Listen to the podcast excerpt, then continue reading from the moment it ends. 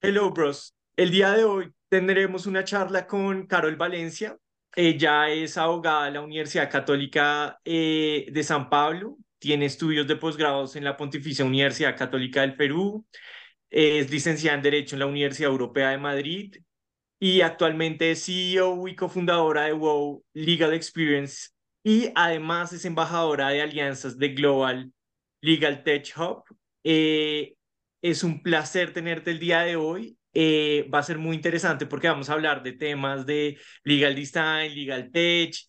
Eh, eres, pues, digamos, abogada, pero también eres emprendedora y esa mezcla es la que nos encanta tener em, y poder hablar en nuestro podcast. Entonces, bienvenida, Carol.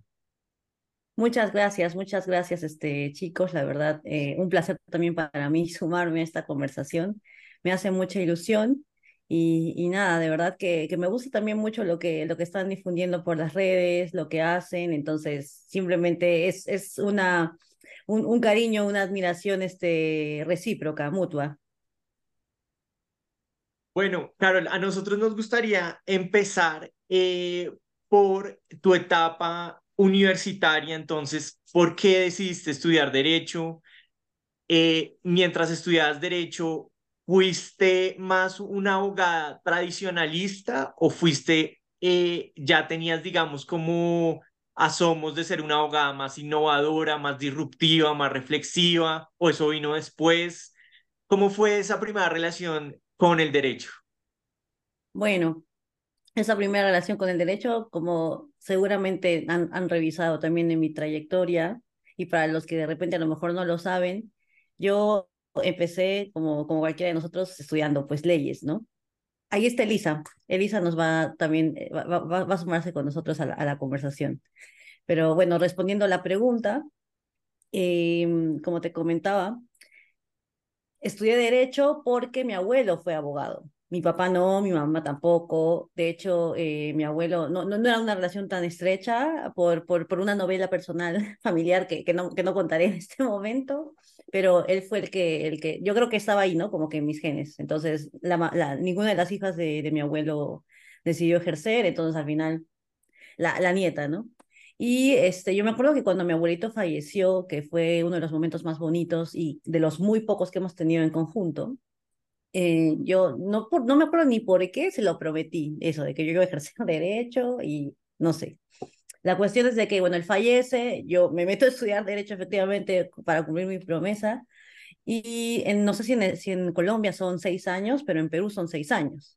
Entonces son los seis años más, este, eso sí, puedes hacer prácticas si quieres desde el, desde el primer semestre, o sea, no hay como que un requisito de, no sé, un, uh, de acreditaje para empezar a hacer las prácticas, ¿no? Las preprofesionales y bueno, las profesionales después, etcétera. Eh, luego también estudié eh, una maestría, ya para ese entonces ya estaba trabajando, yo de hecho era un poco extraña, pero, pero empecé, este, ¿cómo se llama? A, eh, a, a, grabar. Eh, a, em, empecé, ¿cómo se llama?, a, a, trabajar en diferentes despachos, notarías, empecé a, hacer ya mis prácticas y desde, desde el segundo semestre, o sea, no, no paré. El primer semestre, ¿no? Creo que fue el único semestre de, de, de un poco de relajo, porque yo estudié becada encima. Yo toco violín. Bueno, tocaba mejor en ese entonces, hoy en día ya seguro que no me acuerdo de nada. Entonces había una beca porque la carrera de Derecho también, al menos en mi, en mi universidad, eh, era, era cara. Y sí que es cierto que podía haber postulado a la universidad pública y tal, pero, pero bueno, básicamente es eso, ¿no? De que, de que no, este, no, no contaba con tantos medios, entonces decidí hacerlo de esa manera. Y bueno, finalmente, eh, luego, luego me, me, voy a estudiar este, esta maestría, y estaba trabajando, la en Lima, porque la católica, pues la Pontificia Universidad Católica que en Lima, es muy similar a la, Javeriana. Entonces, eh, ahí decido trabajar pues tanto en el sector público como en el sector privado. O sea, he ido teniendo diferentes roles desde las prácticas hasta que ya ejercía como abogada colegiada, titulada y todo tanto el sector público como el sector privado.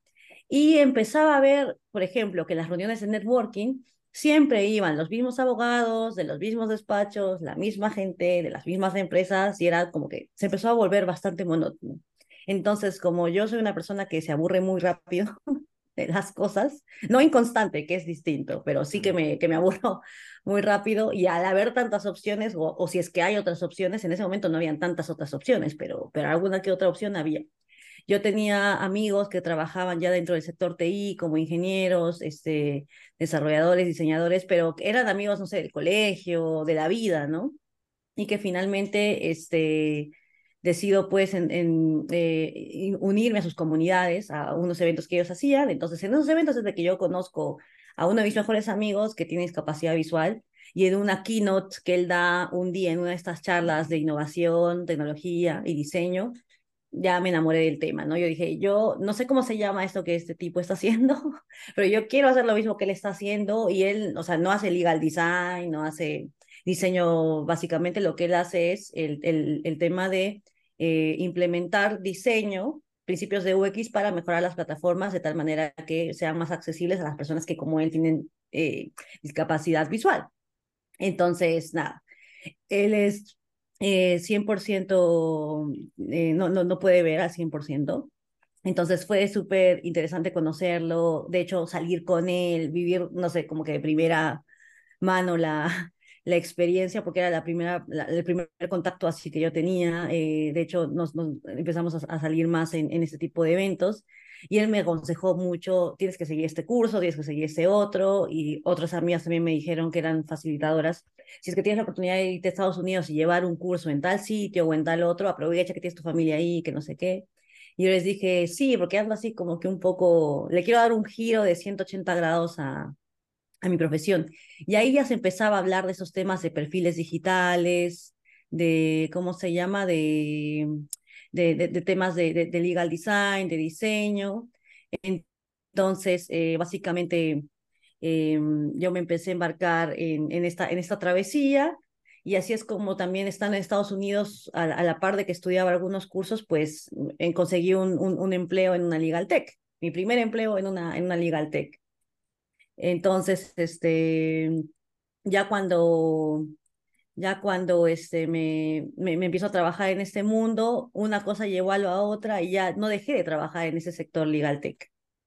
Entonces, eh, me surge una oferta para Europa y aprovecho esa oferta, ¿no? No sé, bueno, hace como seis años, si bien es cierto la inflación en Estados Unidos, que ahora seguramente Mateo no debe saber de primera mano cómo está ahora mismo, no era la misma que es hoy en día, pero en ese momento ya se estaba empezando a ver. Y justo mi tío, que es como un segundo padre para mí, pierde su trabajo. Y aunque yo tenía mis ahorros, no quería gastarme todos los ahorros y no quería hacer una carga adicional para mi tío, ¿no? Entonces yo dije, bueno, voy a tomar esta oferta que se está presentando en Europa, me voy para allá, y así es como yo me meto en estos temas puntualmente de innovación y de diseño. Y de hecho los roles que yo hacía al inicio eran muy orientados a, al tema de compliance, porque claro, no era lo suficientemente diseñadora, pero no podía ejercer como abogada al 100%, porque ya al, al, estar en el extranjero, seguramente ustedes también lo saben, como en, en mi caso yo no hice un LLM, no quise hipotecar este, mi riñón como Mateo, entonces este, eh, no, no tenía los recursos pues, para costearme alguna de esas formaciones. Entonces dije, bueno, seré una orgullosa paralegal, ¿no? Como se dice.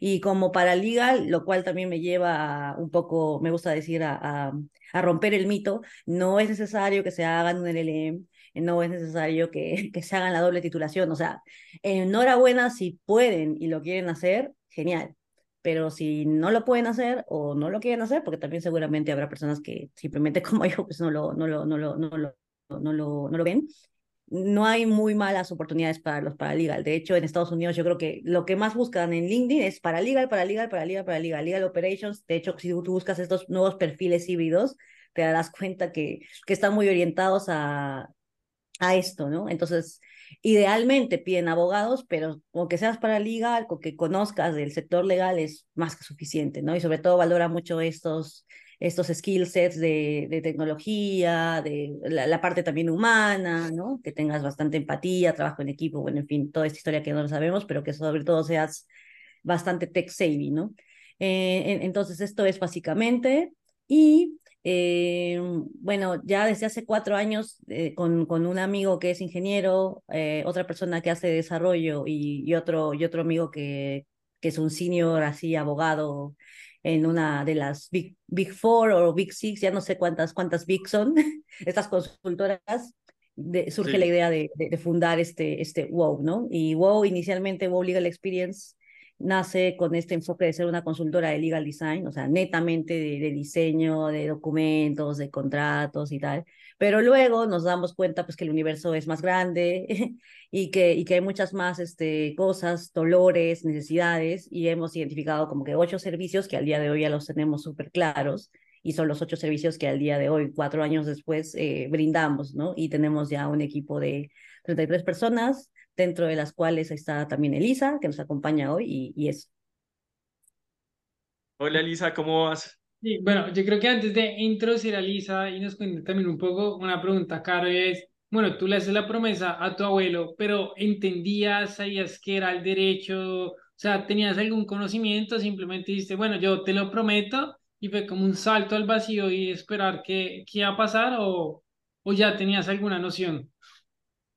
No, no tenía ninguna noción, o sea, es que mi papá era arquitecto, o sea, supongo que por ahí me vendrá un poco el tema del diseño, y mi mamá decía de que a mí me gustaba dibujar un montón, eh, no sé, cuando era pequeña, seguramente hubo algún profesor malo o profesora mala que me dijo, usted no dibuja bien, nunca más dibujé, hasta, hasta hace tres años que durante la pandemia llevé un curso de esto que se llama Visual Thinking o pensamiento visual, este, y ahí recién me he vuelto a reconciliar con el, con, el dibujo y bueno, obviamente pues con el diseño a partir de, de hacer, eh, de aplicar el legal design, entonces claramente me ha amistado mucho más, pero sobre todo siempre cuando que, el diseño se pueda hacer de, utilizando algún programa o algún software, ¿no? Con el dibujo todavía, con el visual thinking me he eh, reconciliado, pero todavía siento que es una habilidad que que no he logrado consolidar, ¿no? Pero si es que es diseño, claro, utilizando alguna plataforma y tal, eso, eso sí, ¿no? Eh, me he reconciliado con esa parte artística a través del diseño de pantallas, pero no, nunca hubo ningún indicio y de hecho cuando mis papás yo les comento esto, que seguramente también este, ah, yo creo que a todos nos ha pasado, a Elisa también le ha pasado, lo sé, cuando les cuentas, papá, mamá, eh, me quiero ir al extranjero a estudiar esto o a hacer esto y no tiene este nombre raro que no te puedo explicar o no sé si me vayas a entender bien de qué va, pero, pero nada, me voy. Y no sé este, si alguno de ustedes es hijo único o a los que sean hijos o hijas únicas que nos escuchen, pero es peor, es peor si es hijo único, porque es que no solamente se te vienen los, como que los papás eh, un poco, eh, no, no encima, pero sí preocupados, ¿no? Porque dices, o sea, mi, mi hijo o mi hija única que se vaya así afuera a un país, eh, sobre todo cuando hice el cambio de, de, de, Estados Unidos a España, ¿no? Porque en Estados Unidos había un familiar al que quiero como un segundo padre, pero en España, en Europa, cero, o sea, ni en segundo grado ni en tercer grado. Entonces, esa era un poco más la preocupación y decir, pero si tienes acá la seguridad de un trabajo, o sea, eh, tienes que estar 100% decidido. Y con Elisa muchas veces también hemos conversado, porque Elisa ahora mismo está en Lituania, este, que es muy difícil, ¿no? Es muy difícil porque tienes que estar dispuesto 100% a salir de tu zona de, de, de, confort, porque si no estás dispuesto a salir de tu zona de confort, entonces mejor es quedarse a lo mejor a, a intentar de repente hacer este mismo ejercicio, pero en tu país, ¿no? O emprender o o ver otras opciones, pero hay que ser un poco corajudo, como se dice, para, para hacer esto y encima fuera de, fuera de casa, ¿no? Claro, y digamos, siguiendo la línea del tiempo, eh, tú comienzas entonces como para legal a, a tener eh, cierta inmersión, cierto contacto ya con temas de legal tech, de legal design, ¿Tuviste algún momento donde tú dijeras como, wow, o sea, todo lo que sabía de derecho era como muy rígido, muy de normas y pues digamos existe como toda esta área donde el derecho se relaciona con otras disciplinas?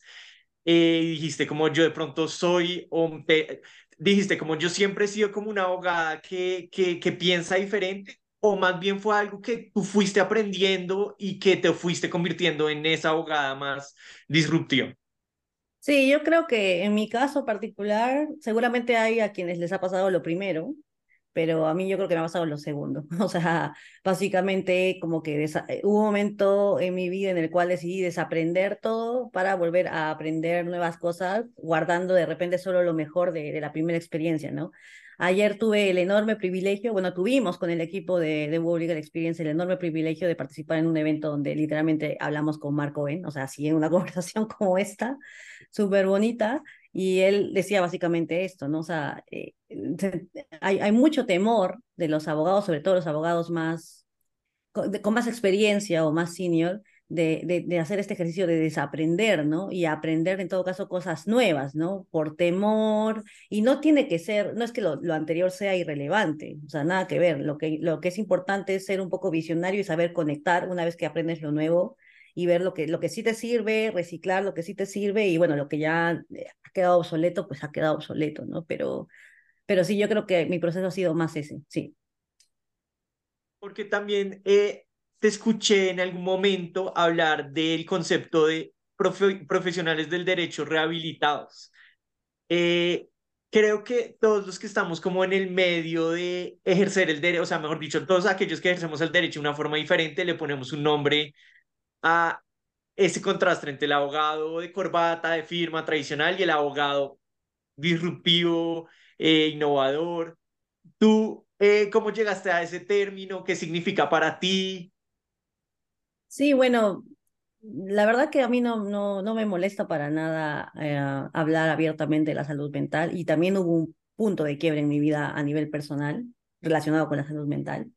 Este, se, nota claramente que me falta algún cable, o sea, eso ya lo sabemos, pero adicional a ello hubo un punto de quiebre ahí y empecé a tener mucho más cuidado de estos pequeños detalles que realmente hacen que la vida, pues, o se complique más o, se, o sea más sencilla, ¿no? Entonces, eh, eh, al hablar de abogados rehabilitados, básicamente es simplemente darte cuenta de estas cosas, ¿no? De que hay tareas, por ejemplo, que en el día a día, si es que, si es que supieras utilizar determinada plataforma, y no digo algo complejo, sino saber agendar las reuniones, eh, o de repente eh, utilizar una plataforma que te ayude un poco con la diferencia horaria, o de repente la revisión de contratos, o de repente la gestión del conocimiento, no sé, dif diferentes tareas que tenemos que hacer como, como operadores del sector eh, legal, ya te, quite, te ahorra mucho tiempo en, en, ese tipo de tareas repetitivas, ¿no? Entonces te permite, te da mucho más espacio para, por ejemplo, lo que, lo que yo hago, ¿no? Trabajo tempranito, y a las 10, 11 de la mañana más tardar me estoy yendo a entrenar. Porque antes, como ya me, ya me quedaba, de repente empezaba, no sé, a las 9 y ya me quedaba liada, trabajando todo el día hasta, hasta que ya tuviese sueño, ¿no? O sea, 10, 11 de la noche y así. Y sobre todo, como trabajamos en, en remoto, porque con todo el equipo trabajamos 100% en remoto, entonces olvídense, ¿no? Peor, porque no se siente ese cambio. Pero desde que, desde que me tomo más en serio todo esto y me rehabilito, entonces ya tengo más espacio para mí, tengo más espacio para, para tener estas, estas pausas y, por ejemplo, hacer ejercicio este, y, y de repente leerse un libro y descansar. Entonces, realmente he rehabilitado mis procesos, la forma en la que, en la que brindo los, los servicios no soy una abogada ya eh, de corte tradicional, lo cual no significa que de repente sí que me guste andar en un buen traje, ¿no? O, o, con tacones, ¿no? O sea, a ver, que está muy bueno usar lo de las zapatillas, pero lo importante es, es que, que, aquí están las zapatillas, porque si las zapatillas no están, están solamente ahí puestas y aquí todavía seguimos siendo de mentalidad dinosaurio o de, o de corte, este, de corte stopper o de corte no innovador, pues de qué sirve que te pongas ese, el look zapatillas si aquí todavía no tenemos las, las zapatillas, ¿no? Uy, totalmente de acuerdo. Eso es lo que hacen muchas firmas que en el exterior quieren pues mostrarse como muy eh, juveniles, diferentes, pero pues totalmente, es que es lo que está dentro de la mente y como uno presta el servicio, lo que al final pues puede ser diferente realmente. Eh, sí. En, sí, pero eh, me parece digamos, muy interesante. Tú cuentas, digamos, cuando empiezas a, a, ir a esas reuniones, que todos son los mismos, siempre son las mismas firmas, eso también no te como impulso a ti, como decir, como, bueno, estamos como estancados, tenemos que traer gente nueva y pronto ahí se te activa el chico como, bueno, que, que lo que está pasando acá y ya y te empiezas a meter más, más, inmerserte más como en este nuevo mundo, obviamente con el discurso que nos cuentas, diste, no, necesito como cambiar esto y traer nueva gente. Sí, efectivamente, Mateo. Como de la mano de, yo creo que esa pregunta de la mano de, exacto, cómo decides ya en un momento más detalladamente cómo emprendes, cómo decides, bueno, ya voy a hacer como mi propio, mi propia firma, con mis reglas. Sí, bueno, a ver, nuevamente eh, aclarar solo un detalle que, bueno, WOW no es una, una firma. Sí que es cierto que uno de los servicios que damos es consultoría, pero por ejemplo en los países donde estamos, este, brindamos servicios de consultoría siempre con un partner, o sea, que probablemente sea un despacho de ese país, ¿no? Entonces, solamente a, través de ese despacho, nosotros entramos como que a reforzar esa área legal para resolver consultas de, de, tecnologías emergentes, temas de innovación y tal, ¿no? Pero, pero sí, o sea, un, no somos un despacho nulo, somos básicamente esta, esta, esta agencia de, de, Legal Design Operations, así le hemos puesto, que, que se dedica a hacer pues, estos experimentos y estos proyectos de, de innovación en el sector legal, ¿no? Entonces, eh, sí, sí que, sí, es que, sí, sí que es cierto que, por ejemplo, en WOW, y Elisa no me dejará mentir, no, hemos puesto mucho cuidado en que eso que veíamos que se repetía en el sector legal, que siempre los abogados se juntan los, con los abogados y se forman estos hilos,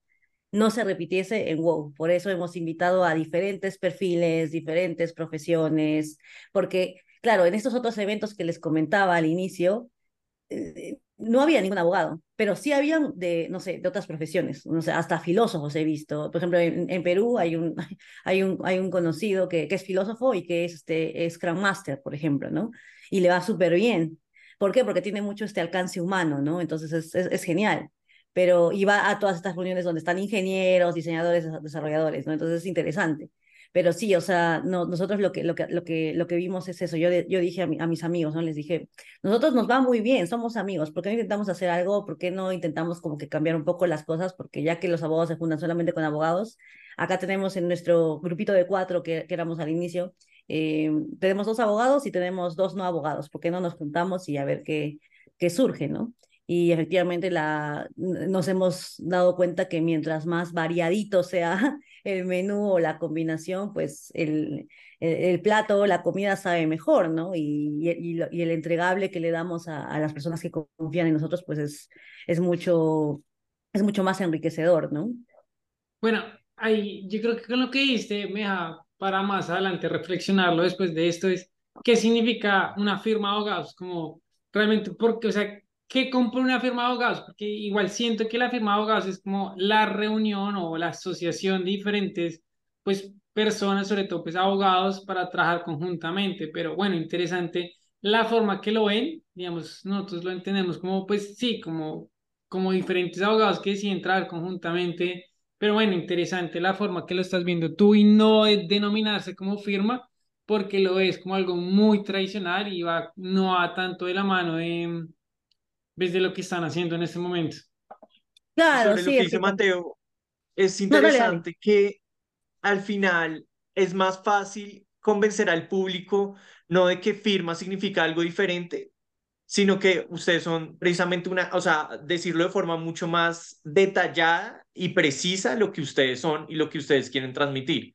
Entonces no es el doble esfuerzo decir, lo cual de pronto nosotros como aprendizamos, eh, podemos tomar eso como aprendizaje, nosotros tratamos de como redefinir el concepto de firma, que ya está como muy en la mente de que firmas esto, en vez de de pronto jugar más con las palabras y decir nosotros somos esto. Nos parece interesante. Es otra estrategia. Sí, sí, gracias, gracias chicos. Este, sí, o sea, realmente nosotros no vemos, no hablamos, por ejemplo, tampoco de competencias. Por eso es de que cuando entramos a un nuevo mercado, por ejemplo, en el mercado colombiano, tenemos un par de, de, despachos que son partners nuestros y que si mañana más tarde les llega una consulta de nuestra expertise, que son tecnologías emergentes, ahí la abogada Elisa, la abogada Andrea, la abogada Natalie, o sea, el equipo Colombia o, o el equipo internacional, pues apoyarán, ¿no? A absorber esa consulta, ¿no? Y ahí es un win-win, porque esa, esa informe legal que, que, emitirá el despacho pues va a venir enriquecido o más robustecido por la perspectiva de un equipo internacional que tiene como que el derecho comparado y además si es que hubiese, no sé, un tema de una pericia, ¿no? No sé, una pericia de, de, de, este, tecnológica, ¿no? Ese perito podemos decirle a alguno de los ingenieros del equipo que, que igual contribuya con ese, con ese documento, ¿no? hacer ese análisis, ¿no? Entonces se puede analizar, se puede ver desde diferentes aristas y entonces el entregable es mucho más este, rico, ¿no? Pero probablemente no sea el único servicio que brindamos, entonces, claro, lo tenemos contemplado, pero en ese, en ese esquema que, que te decimos, por eso nos gusta, en todo caso sería como un hub o un equipo multidisciplinario que tiene pues estos, estos ocho servicios identificados acorde a las diferentes necesidades que vemos en cualquier tipo de equipo legal. Bueno, ya, yo creo que es un Sí, pues como no, parte de, de, de, WoW, como entendiéndola, cómo es el funcionamiento, pues siempre nos llama la curiosidad, es, claro, ustedes traen directamente con diferentes despachos o firmas de abogados, digamos, en Colombia, en diferentes países, pero digamos, ustedes, ¿cómo entran a jugar ahí? O sea, porque obviamente el conocimiento, la normatividad es totalmente diferente, entonces, ¿cómo, cómo o sea, cuál es la asesoría que ustedes le dan a los despachos o cómo actúan ustedes directamente? En los temas de tecnología, de innovación y, demás. Sí, bueno, lo que estamos haciendo normalmente con, con los despachos es, lo, eh, es básicamente dos cosas. Primero, o, bien los ayudamos a abrir esta área de innovación o de tecnologías emergentes o nuevas tecnologías o, el, o derecho digital, el nombre que le quieran poner este, los socios a esta nueva área de práctica. Por eso buscamos despachos que por lo general o no tengan esta área o, o tengan ese deseo de, de, poder abrirla, ¿no? Entonces se, se abre esta área como nueva área de práctica del, del despacho y, y, de cara a los clientes siempre se les dice pues de que es que es una área conjuntamente eh, organizada con el equipo de, de WoW Legal Experience, ¿no? Entonces eso es lo que, lo que, lo que sale.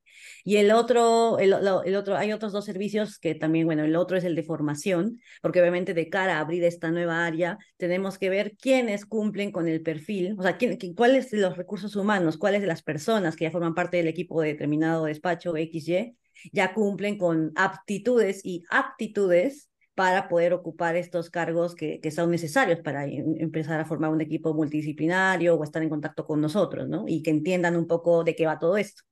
Y este, no solamente que tengan un máster en Derecho Digital, no, no, no, o sea, solamente, por eso te decía aptitudes y también aptitudes, porque ya nos ha pasado que a lo mejor había alguien que tenía muchas aptitudes, pero la actitud no podía trabajar en equipo esa persona.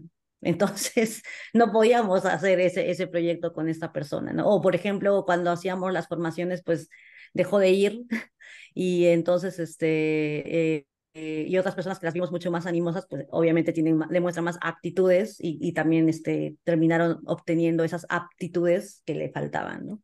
Eh, pero entonces se, hace este acompañamiento con una formación también en paralelo y vemos si es que hay estos perfiles dentro de la firma y si es que no los hay, les consultamos, ¿no? Si es que, si es que están eh, abiertos a poder hacer una convocatoria y, traer a alguien de afuera, o, o, si de repente podemos apoyar con alguien en nuestro equipo que sea como que una persona destacada para, el, para, para dirigir o para contribuir con esta área de práctica que está viendo la, el despacho. Y finalmente hay otro servicio súper interesante, que de hecho yo creo que es el que nos gusta más, que es este, el servicio de, de Legal Operations, que aquí básicamente lo que hacemos es, hay dos formas, ¿no? Primero, hay gerencias legales, que probablemente sean clientes de estos despachos, sobre todo las que, los despachos que sean de corte más corporativo. Entonces, estas gerencias legales eh, tienen infinidad de procesos que necesitan automatizar, que necesitan este, empezar a implementar tecnología, pero esos gerentes legales no tienen tiempo, uno, no tienen tiempo para hacer el benchmarking, dos, no tienen este tiempo para sentarse con cada uno de los vendors, a ver eh, las demos de las diferentes soluciones Legal Tech para los diferentes problemas este, que, que, tengo dentro de mi gerencia legal. Y tres, de que yo tengo tercerizado con diferentes despachos, pues las diferentes carteras de, de casos penales, de casos civiles, de casos de propiedad intelectual, etcétera. Entonces, es todo un lío. Todo, todo todos esos, esos puntos de dolor los hemos analizado y los hemos convertido en un servicio, entonces nosotros, lo que nos encargamos, este, los de WoW, es eso, ¿no? A través de la, de la firma, que, que es que probablemente de la cual esta gerencia legal sea cliente, gestionamos este servicio para ayudarles a ver un poco la adopción de tecnología, revisar sus procesos y ver cuál es la plataforma que está mejor hecha a su medida, ¿no? Que pueden empezar a implementar, cuáles son los puntos más urgentes, este, y por ahí de repente, si es, ahí, lo que pasa, puede pasar es de que el equipo de, finalmente decida adoptar cierta, cierta plataforma, cierta tecnología, lo implementan y ellos mismos lo, aprenden a utilizar y nosotros les damos como que esas formaciones para que, para que sepan utilizar la plataforma y luego simplemente cumplimos un rol de, de acompañamiento, de guía. Pero la otra figura, que es la que más está pasando, es que eh, no tienen tiempo, pues entonces nos tercerizan absolutamente todo, le tercerizan absolutamente todo esto a la, a la firma y en este caso, pues como los de la, los de la, los de la firma, los del despacho son eh, bien abogados, bien de derecho, nosotros somos ese músculo de tecnología que va a dar ese soporte, ¿no? Ese helpdesk, ese back office que, que da el soporte, ¿no? Y que finalmente es quien canaliza la plataforma, se firma un acuerdo y nosotros nos hacemos completamente cargo de esto, ¿no? Y digamos en ese servicio, igual se necesita capacitar a esos abogados de la firma. Eh, esa capacitación, eh, ¿cuál es la metodología que tienen como para tratar de convencerlos de, oigan, lo que llevan haciendo de pronto, sobre todo con los más mayores, como lo que llevan haciendo todo este tiempo de esta manera, miren esta aplicación, se pueden tomar tiempo. La gente lo toma bien, dice, ay, pero yo estoy he hecho esto de forma diferente toda la vida. ¿Cómo ha sido como esa, ese convencimiento? Dependiendo del tipo de firma, este, hemos visto ahí con el, con el equipo, sobre todo últimamente con Elisa, porque Elisa de hecho nos ayuda a gestionar este, una, una de las Legal Tech que tenemos de partners aquí en España. Hemos visto de que al inicio suelen ser bastante renuentes, ¿no? Como que no están tan convencidos, pero ya luego cuando empiezan a ver las bondades y los beneficios, sí. Y sobre todo con la, con la plataforma que, que Elisa ayuda a gestionar, que es Parallel. Eh, eh, o sea, al final todo el mundo termina amando esa plataforma, porque se dan cuenta de que al igual que esta plataforma hay otras plataformas que tú piensas al inicio que se pueden, que te ayudan a solucionar un solo problema de tu área legal, pueden finalmente terminarte ayudar solucionando muchos otros problemas, incluso de otras áreas que no tienen que ver con el área legal.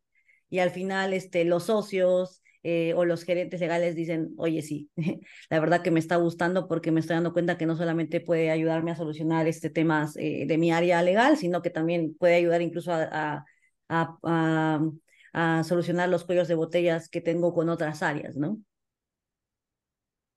De acuerdo, de acuerdo. Y para también tener como completa la información, ya nos has hablado de tres servicios, ¿cuáles otros servicios también prestan?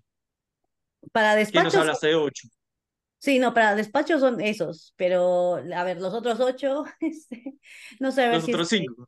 Los otros cinco, perdón. Eh, bueno, tenemos el, el, el tema de, de, una incubadora, que básicamente ayudamos ahí a, a, Legal Text que están en idea, es decir, que ni siquiera tienen nombre, simplemente está la idea, una buena uh -huh. idea, que luego la gente puede venir a validar, independientemente de que seas abogado o no, puedes venir a validarla con nosotros, nosotros seguiremos si está bien, te podemos dar como que los siguientes pasos a seguir. Si la vemos que tiene oportunidades de mejora, también te diremos de qué manera puede mejorar. Si no nos parece, también te lo diremos y, y, también te intentaremos ayudarte a dar como que esa vuelta al tema. Luego eh, apoyamos también a, a, a, Legal Techs que ya están consolidadas o a Justice Tech que ya están consolidadas a crecer, a internacionalizarse o a mejorar los casos de uso y funcionalidades que ya tienen a las que están en idea las ayudamos a, diseñar, a prototipar y a desarrollar y obviamente pues también a, levantar este algo de, de capital eh, y un poco esa salida al mercado.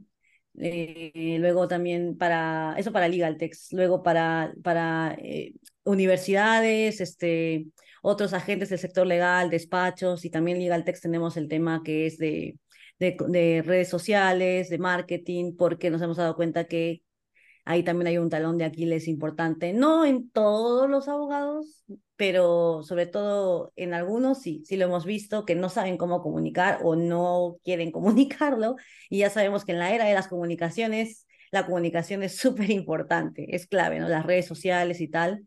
A lo mejor no salido todos los días, este, a lo mejor no, no, postear fotos de la familia todos los días, pero sí de vez en cuando sacar algo que, que, que motive, ¿no? Y que, y que enganche un poco con el público objetivo que, que quieres este, eh, enganchar, ¿no? O al que estás orientado con, tus, con tu negocio. Eh, luego también para, para estudiantes, tanto de pre como de pregrado, también tenemos eh, temas de consultoría en sus tesis, porque últimamente lo que, yo, como también nosotros enseñamos en diferentes universidades, hemos visto que los alumnos vienen con la inquietud de me gustaría escribir sobre este tema, pero no sé por dónde empezar, no sé cómo, entonces les brindamos como que esas, esas pautas, esas, esa, esa guía, bibliografía, incluso si, que, si, es que, si es que es una tesis, no sé, más, cuantitativa, este, les ayudamos con el instrumento a validar o de repente a conseguir una entrevista con alguien, no sé, especializado en, en, inteligencia artificial, si es que la tesis es sobre esa materia, ¿no? Entonces, este, porque tenemos este network para poder lograrlo. Luego también para, para, para estudiantes y para abogados ya consolidados, y, tanto junior como senior, que quieren, dar, que quieren dedicarse este, a estos perfiles híbridos o que quieren darle este giro de 180 grados a su carrera, pues también tenemos un programa de, de mentorías donde les ayudamos a manejar pues su marca personal y también les, les apoyamos en este proceso de dar ese cambio, ¿no? De hacer ese cambio o de decidirse por optar esto. Porque en las escuelas de derecho no te dicen, oye, por si acaso este, hay derecho civil, derecho penal, pero también hay este, estos perfiles civios digitales, no te lo dicen. O sea, esto tú vas a enterarte afuera o por ahí en alguna charla, entonces empiezas así como que un poco perdido, ¿no? Y bueno, las formaciones también, los trainings que tenemos, las formaciones, o sea, para cualquier tipo de equipo legal, como, como universidades, instituciones. Y yo creo que, y bueno, los proyectos, ¿no? De innovación legal, de legal design y lo que les veníamos contando un poco, ¿no? Bueno, yo, yo te tengo ahí No, una pregunta. demasiado. Es respecto a que hablas ahorita de las universidades, de las asesorías o consultorías con los estudiantes. Bueno, ¿cómo crees que han avanzado dentro de las universidades? ¿Cómo impulsar este nuevo tipo de, de educación? ¿Cómo dejar tan, ser tan tradicional, meter, digamos, estas nuevas materias de legal design? ¿Lo es que es algo que se está haciendo ya pronto en las universidades o es algo que todavía está muy crudo? Y también co- con los estudiantes que, pues, con los que asesoran, ¿qué tanto ven o qué tanto porcentaje hay de personas que se interesan cada día más en este nuevo tipo de tecnología, este nuevo tipo de derecho? ¿Cómo lo están viendo desde el punto de vista de ustedes que ya lo han venido trabajando? Sí. No sé, Eli, si te gustaría responder a ti esta pregunta. Em, ¿ya puedo entrar ahora? ¿Se me escucha? Sí, Sí, se te escucha sí, sí, perfecto. perfecto. Vale, vale. Sí, te logré escuchar un poco, pero como tengo interferencia, no sé si podrías repetírmela completa, por favor. No, pues es más, digamos que Carol nos cuenta que, digamos, parte de sus servicios es como trabajar con las universidades, trabajar con estudiantes, asesorándolos. Entonces, cómo en- internamente en las universidades transformándose, realmente utilizando, digamos, estas nuevas clases, estas nuevas tecnologías, dejar de ser tan tradicionales, porque, digamos, en Colombia, pues ciertas universidades como que tienen un curso, pero pues no es como parte del núcleo fundamental del pregrado, ni es como, digamos, una línea de profundización, sino toma este curso para aprender un poquito más. Entonces, ¿ustedes cómo lo han visto? Y también, ¿qué porcentaje de estudiantes han venido como acercándose más a este nuevo nicho de, de nuevos abogados? Porque obviamente, pues, de las personas que hemos hablado, obviamente hay abogados que son 100% tradicionales, gente que estudió con nosotros, que intenta como innovar, de, de ser emprendedor, de ser independiente, pero es como, no, vuelvo a mí yo tradicional, porque obviamente es más seguro, un salario fijo, un trabajo estable. Entonces, ¿cómo ha sido la perspectiva de ustedes que ya han venido trabajando en esto? A ver, tengo aquí dos opiniones, una que es desde WoW, como parte del equipo de WoW, y una que es mi opinión personal, ya que yo egresé de la universidad el año pasado recién. Entonces, eh, desde WoW, yo puedo decir que se está haciendo un trabajo grande para incluir esto dentro de las cátedras y cómo tú lo puedes ver desde WoW, por ejemplo, ahora mismo eh, se ha, no se ha fundado, se tiene un círculo de, en general, de tecnología y derecho dentro de una provincia en Perú y dentro de este círculo de tecnología como tal, pues ya hay alumnos participando y WoW les invita a ser parte de este círculo y este círculo cuenta con capacitaciones y tal. Entonces, sí hay personas interesadas, vemos que sí hay personas interesadas. Sin embargo, vamos a poder ver, de hecho, que hay muchos alumnos que van a decir, ah, ¿qué es eso? Porque aún, a pesar de que nosotros, digamos, sí, tenemos que juntar derecho y tecnología, a pesar de eso, hay muchísimos estudiantes que aún siguen en el camino tradicional. Entonces, yo creo que desde WoW al menos se está respondiendo bien a esta situación dentro de la universidad, en específico en Arequipa. Y ahora, desde mi punto de vista como estudiante egresada reciente, te puedo decir que tener este tipo de incubadoras, círculos o talleres como tal dentro de universidades, de hecho te abre un poquito más la mente de qué es lo que podrías seguir tú como estudiante de derecho. ¿ok? Pero vuelvo a este punto. Mucha gente, muchísima gente, muchísimos estudiantes quieren seguir el camino tradicional. O sea, se les invita y te van a decir, mm, me parece interesante, a mí me lo han dicho, me parece interesante, eh, está muy bien, y te preguntan, ¿y cómo es? ¿Qué hacen? Em, ah, pues muy bien, ¿no? Pero ellos aún siguen el camino de, es que yo quiero ser penalista, quiero ser parte de un bufete de abogados de derecho civil o tal. Entonces, tenemos esto, pero el alcance como tal, te diría desde mi perspectiva, es que muchos estudiantes aún no abren esta puerta para ellos poder continuar tal vez ya con otras especializaciones, más no las tradicionales. Sí, no, y además para complementar lo que te dice Elisa en nuestra práctica, a ver, nosotros dictamos, eh, sí que es cierto que este círculo de innovación y tecnología lo tenemos en una provincia, o sea, creo que es un mérito adicional, porque normalmente dirías, lo voy a hacer en el caso de ustedes en Bogotá, o lo voy a hacer en Lima, ¿no? Que es la capital, pero no, hay que descentralizar también esto, porque si no, siempre nos quedamos en capitales. Y bueno, hubo la oportunidad de hacerlo ahí en Arequipa, entonces lo estamos gestionando a través de ahí. De hecho, ha ido tan bien que incluso gente que, que no tiene nada que ver con la universidad, con el círculo, este, se, nos, nos pide, por favor, mándenos el enlace, nos queremos unir, que no sé qué. Este, incluso es así como que en esta travesura, porque a lo mejor tenemos que tener mucho cuidado porque es un entorno universitario, entonces solamente podemos mandarles enlace pues a, a personas que están 100% validadas para que no tengamos como que un ataque en vivo, pero, pero es interesante que incluso exalumnos eh, que, estaban interesados en eso nos han hecho, han, han hecho sus procesos en la universidad para que les dejen ingresar a este círculo a pesar de ya no ser alumnos, ¿no? Porque esto es para, tiene un creditaje, entonces esto es para los alumnos. Y luego también este, estamos organizando hackatones, no solamente enseñamos en esta universidad, sino enseñamos en diferentes universidades, en Holanda, en España, en Colombia también, no puedo dar todavía el nombre ni de la universidad ni del curso, pero, pero se viene algo muy, muy potente.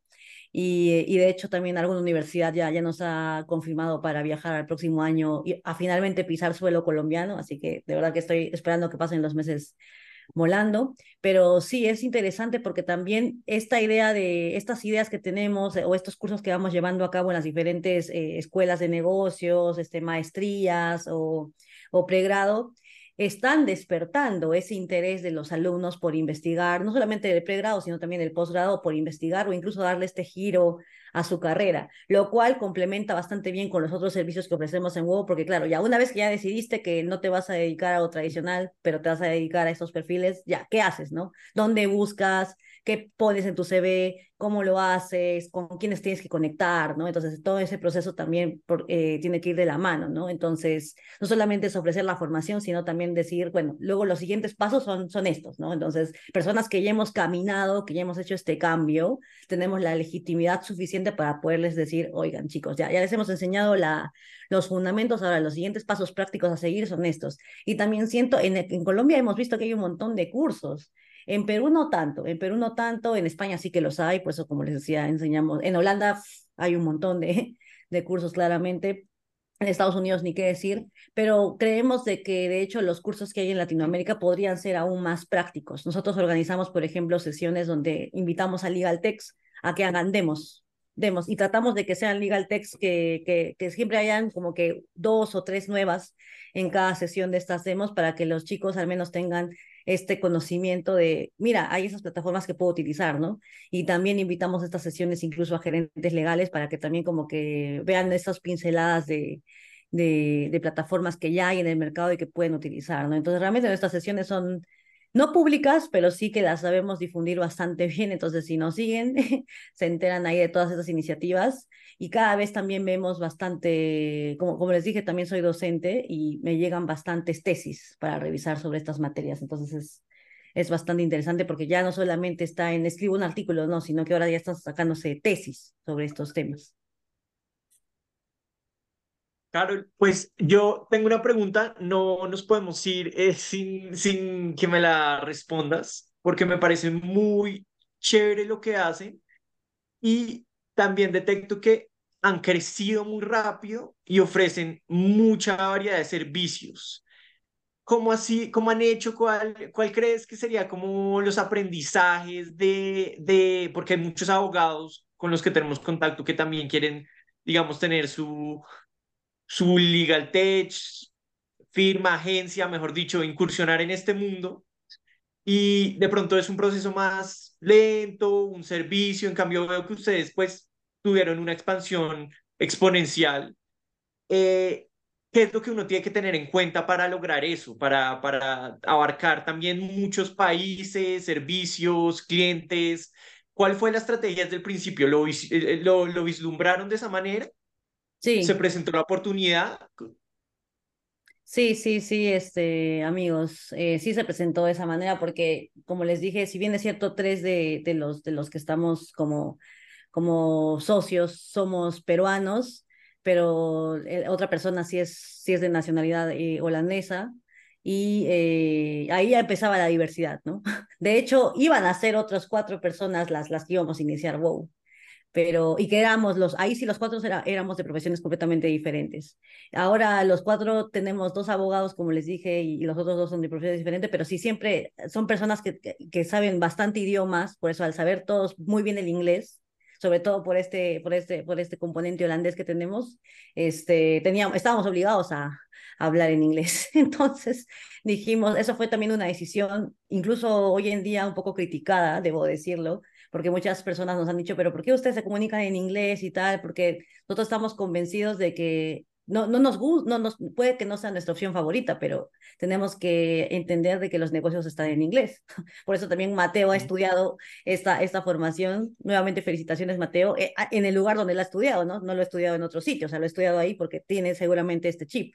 Entonces, nosotros empezamos eh, entendiendo que, que, el, que el inglés es el idioma que queríamos utilizar, de hecho, últimamente eh, hemos estado poniendo todo también al español, pero nos ha ido muy bien con esa estrategia, porque claro, al, al saber que, el, que, que, tres de, nuestros miembros fundadores eran de origen peruano, obviamente se entiende que, que también sabemos hablar español, ¿no? Entonces, un poco hemos jugado como, como a eso. Y luego también hemos ido creciendo de manera exponencial porque estamos súper contentos con este equipo remoto que tenemos con, estas, con esta interacción que, que por ejemplo, ah, no, no, trunca ni los sueños ni las aspiraciones, por ejemplo, de Elisa, de que abogada peruana también, pero que quiere estudiar en el extranjero, se va a Lituania y desde ahí está conectada, ¿no? Entonces, este, y así con, con el resto del equipo, de repente alguien en África que a lo mejor no encuentra esas oportunidades en, en su continente y dice, mira, justo hay una oportunidad para unirme al equipo de WoW, entonces puedo contribuir desde, desde mi continente, que igual es, es, es, es, este remoto, lejano, donde están ellos, pero igual puedo aportar, ¿no? O gente también de la, que está a diferente zona horaria, entonces es súper interesante los diferentes perfiles, no dejamos de lado tampoco el tema humano, ¿no? Porque siempre tenemos sesiones y, nos, y tratamos de vernos y mandar stickers y memes y, cosas para también interactuar entre nosotros, pero sí, esa, esa visión de que no queríamos ser locales, pero queríamos ser globales, siempre estuvo desde, desde el inicio, siempre estuvo desde el inicio, sí, sí, sí. Y digamos, ustedes eh, comenzaron eh, con una inversión que cada uno puso con recursos propios o han tratado de conseguir inversión de terceros eh, como para también eh, soportar ese crecimiento tan rápido que han tenido? Es graciosa esa pregunta, porque la verdad que recién este año es que nos hemos puesto las pilas con, con marketing y con, y con eh, levantamiento de capital. A raíz, de hecho, que hemos conocido a un amigo financista que es chino, ¿sabes? Más, más internacionales al equipo. Entonces, este, él, él es el que un poco nos está asesorando porque tiene experiencia en levantamiento de capital para, para startups. Pero, pero hasta antes no, era básicamente lo que nuestras redes, o sea, nuestro, nuestros, nuestros ahorros o reinvertíamos lo que, lo que ganábamos, porque eso sí, este, y, también Elisa no me dejará mentir, nosotros, o sea, entendemos, nuestro modelo funciona porque, porque no es que nos dedicamos este, el 100% a WoW, o sea, hay como cinco o seis personas que sí que lo hacen, pero el resto de las personas nos dedican eh, su tiempo eh, libre, de calidad, pero libre, porque son personas que o están estudiando eh, un máster o, todavía siguen estudiando la carrera o son personas que están, este, no sé, en modo nómada, que, que igual les conviene más esto, o son personas que, que tienen su, su trabajo que, que también les gusta o que a lo mejor eh, no les gusta tanto, pero, pero bueno, por, por necesidades este, personales o, o familiares, pues tienen que, eh, you are disconnecting to, perdón, eh, es que estaban con, con, un mouse que no era mío y que estaban al lado mío jugando con el mouse. Bueno, entonces lo que, lo que les comentaba es eso de que, mm, eh, básicamente este, este modelo que tenemos se, se, ajusta a muchas necesidades, ¿no? Y también hay, casi todo el equipo tiene otros trabajos, otras funciones, entonces nos dedican, dedican a WoW, a este proyecto, las horas que humanamente y de calidad pueden aportar, ¿no? Pero igual tienen otras ocupaciones, entonces es, es, es eso y nos ha ido muy bien. De hecho, lo que nos ha pasado últimamente es que por más de que algunas personas se han recolocado o han encontrado otro empleo, o sea, al 100%, aún así siguen con nosotros, aún así siguen con nosotros, o cuando tienen temporadas pico en sus otras obligaciones, estudios o trabajo, nos dicen, este, eh, me pueden dar esta, esta semana libre o, o, o este día no me puedo conectar a tal cosa y tal, pero al tener un equipo tan grande nos permite un poco poder manejar esto tranquilamente, ¿no? Y la última pregunta, eh, porque me causa mucha curiosidad, es, pues, volviendo a tu historia, viajaste al extranjero, después volviste, cambiaste de país, eh, estudiaste una carrera que también fue un riesgo porque no sabías mucho. O sea, tu mentalidad siempre es como de asumir riesgos, de, de, de, de mejorar, de, de innovar. Eh, me gustaría como saber más exacto eh, cómo manejas ese posible miedo que otra persona dice, no, yo que me voy a ir a otro país eh, es mucho riesgo, prefiero quedarme en mi país natal o yo prefiero ser, seguir estando como en una firma tradicional y no emprender. ¿Cómo manejas el fracaso y el miedo en tu mentalidad? ¿Tú cómo lo percibes? Siempre les digo a los del equipo que, que creo que nosotros tenemos el síndrome del doble impostor, porque al ser abogado siempre tienes el síndrome del impostor, pero al ser diseñador o, o trabajar en TI también, el síndrome del impostor, entonces el síndrome del doble impostor. Más allá de eso, no, no hay otras cosas, pero, pero sí, yo creo que el, el peor temor que yo tengo y que creo que, que al igual que yo, los que, los que estamos trabajando en el extranjero del equipo, es qué pasaría si lo hubiese hecho. O sea, eso es lo peor. Es, es, eso de quedarse con las ganas y no haberlo intentado es mucho peor que intentarlo y que te vaya mal, porque lo, lo, peor es que te vaya mal, pues, ¿no? O sea, te tomas este salto al vacío y si te va mal, pues bueno, te, te regresas a tu país o, o bueno, o, o, o, vuelves al camino este, an anterior, ¿no? Pero y eso es lo, lo, lo, peor, entre comillas, que puede pasar, que sinceramente no me parece tan mal, ¿no? O sea, tan, tan mal no me parece. Eh, pero, pero sí, o sea, yo prefiero, yo prefiero este, eso a, a, quedarme con la duda de qué hubiera pasado si es que lo hubiese hecho, ¿no? O sea, yo prefiero, como dice eso, prefiero pedir este, disculpas, preferimos pedir disculpas antes que, que pedir permiso. Sí, no, entonces eres de la filosofía, prefiero intentarlo que fracasar, que nunca lo he intentado y nunca haber fracasado. Al final, al cabo, hay un mayor porcentaje de tener éxito si lo intentas y nunca saberlo si nunca lo intentaste. Entonces, no, claro, digamos, otra pregunta, una parte que dice Daniel, ¿qué entenderías como fracaso también? ¿Qué sería un fracaso para ti? Puede que no, sea, como que la empresa no sea un gran éxito, pero ¿qué sería como un fracaso? ¿Qué entenderías como un fracaso también?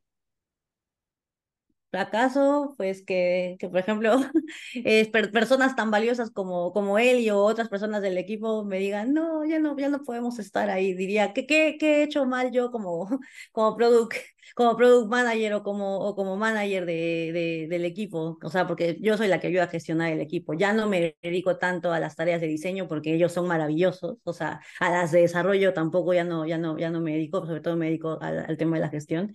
Pero la verdad que pero la verdad que sí, yo creo que un fracaso, pues, no, no sé, irme, irme a dormir un día, no, no tener nada que hacer, yo creo, no tener un, día así que no tenga nada que hacer y que, y que esté así, diga, ¿y qué hago hoy día? ¿no? ¿no? Porque la verdad que terminamos muy cansados algunos días, porque como te digo, hacemos otras actividades también, todos, pero yo creo que así es el mejor fracaso, el, el, el, peor fracaso para mí es eso, o sea, irme a la, a la cama sin estar cansada o tener un día completo sin, sin reuniones, sin, sin hacer absolutamente nada. Por eso aquí, en, en al menos en, en, Europa, siempre se preguntan, ¿y dónde te vas de vacaciones? ¿no? Es que les digo, pero es que nosotros siempre estamos de vacaciones, o sea, nosotros como trabajamos en remoto, pues podemos manejar el tema de los horarios, controlar las tareas, entonces, y todo se puede conversar, ¿no? Pero yo creo que sí, eso o, o, no tener que hacer nada o, o, en todo caso no, no irme muy, muy, muy cansada. Creo que eso para mí es, es este, un fracaso. A lo mejor sueno workaholic, pero, pero sí, la verdad que nos encanta igual. A mí me encanta cometer errores, o sea, a mí siempre, pero errores diferentes, eso sí. un fracaso también sería cometer el mismo error repetitivamente, a lo mejor, pero sí me gusta cometer un montón de errores, pero que sean errores diferentes, cosa que así son lecciones diferentes. No, es que tienes toda la mentalidad de una persona, nosotros que hemos tenido otras entrevistas, de, de, de una startup, de intentar, de para adelante, pero aprendiendo de, de, ese, de ese error. Entonces, me parece muy chévere lo que hacen. Eh, me alegra mucho haber tenido esta conversación. Eh, lo último que queda por preguntarles es, eh, teniendo en cuenta que nuestra audiencia más que todo es colombiana, para toda la cantidad de servicios que tienen, como a dónde se podrían contactar si quieren alguno de estos servicios, si quieren saber más de estos servicios, ya sea un estudiante, ya sea una firma, eh, y personalmente, ¿dónde las pueden buscar a ustedes si las quieren seguir? No sé, de pronto en alguna red social donde escriban o compartan cosas. A ver, tú misma, Elisa, tú misma eres. Da toda nuestra, nuestra información. Ah, ok, bueno, nosotros tenemos un perfil en LinkedIn y en Instagram, que igual nos pueden buscar como Wow Legal Experience y ahí nos van a encontrar. En mi caso, estoy como Elisa Marcelo López en LinkedIn, porque es la red en la que paro más activo, o trato, de hecho. Y Carol también está en LinkedIn como Carol Valencia, entonces va a ser muy fácil encontrarnos. Y pronto nuestra página web que esa, por ejemplo, es un, un fracaso del equipo que estamos intentando sacarlo adelante, pero nos cuesta mucho eh, no nos, al principio no nos poníamos de acuerdo como que en los colores, pero, pero ahora ya estamos de acuerdo y ahora estamos metiéndole eh, código nosotros porque conseguimos a alguien que nos ayude al final no nos ayudó y dijimos no. Ahora tenemos el equipo necesario para hacerlo nosotros y lo estamos terminando de, de, hacer. Yo creo que la próxima semana ya va a salir a la luz y también podremos contar con ese medio de comunicación. Entonces, nada, tenemos Facebook, tenemos Twitter, eh, X, ahora bueno, Twitter, X también tenemos ahora X. Pero eso, estamos así en todas partes como WoW Legalex y, siempre dispuestos a colaborar con cualquier tipo de equipo legal, con cualquier tipo de equipo legal o, persona que quiere tener esta inmersión, ah, no necesariamente que sea abogado, porque quiere tener esta inmersión en, en estos temas y tiene alguna idea, entonces listo. Bueno, Carol, Elisa, muchas gracias por esta conversación. Eh, esperemos que más adelante eh, volvamos a tener otra. Eh, cuando pues sigan su crecimiento, que quién sabe dónde va a parar porque han crecido mucho, entonces pues, pues sabemos que en unos meses van a, van a ser aún más grandes y que nos cuenten pues nuevas experiencias que hayan tenido en esos meses. Acá están otra vez invitadas. Muchas gracias, chicos. Gracias, chicos. Y ya ahí les voy a dar follow en su podcast y en sus redes. Ya los encontré por ahí. Gracias. Gracias, gracias. Ya lo sigo ya.